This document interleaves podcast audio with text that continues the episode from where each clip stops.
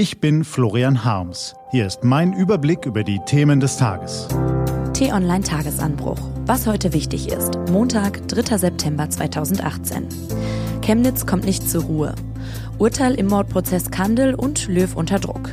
Heute vom stellvertretenden Chefredakteur Jan Hollitzer. Gelesen von Helena Schmidt. Was war? Chemnitz kommt nicht zur Ruhe. Die Achtung vor der Wahrheit, die Wahrung der Menschenwürde und die wahrhaftige Unterrichtung der Öffentlichkeit sind oberste Gebote der Presse.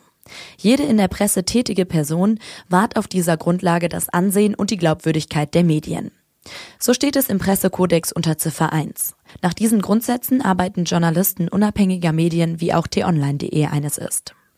Die wahrhaftige Unterrichtung der Öffentlichkeit setzt Recherche voraus. Journalisten müssen auf der Suche nach Wahrheiten also im übertragenen Sinne dahin, wo es weh tut. Für Journalisten verschiedener Medien traf dies am Wochenende leider nicht im übertragenen Sinne zu.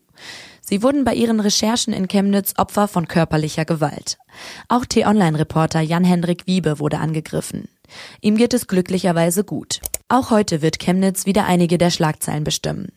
Mit einem Gratiskonzert wollen sich Künstler gegen Rassismus, Ausländerfeindlichkeit und Gewalt positionieren. Es spielen unter anderem die Toten Hosen, Kraftklub, KIZ, Materia und Feine Sahne Fischfilet. Unter dem Motto Hashtag Wir sind mehr.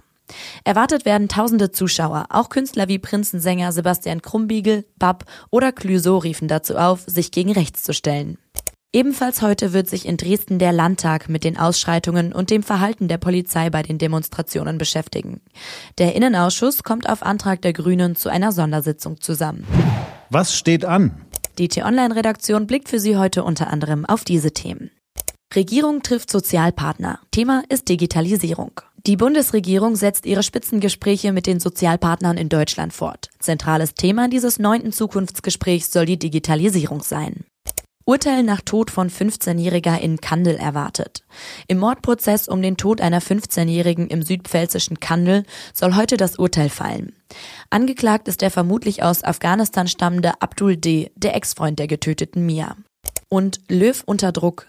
Heute trifft sich das DFB-Team zur Vorbereitung auf die Spiele am Donnerstag gegen Frankreich und gegen Peru am Sonntag.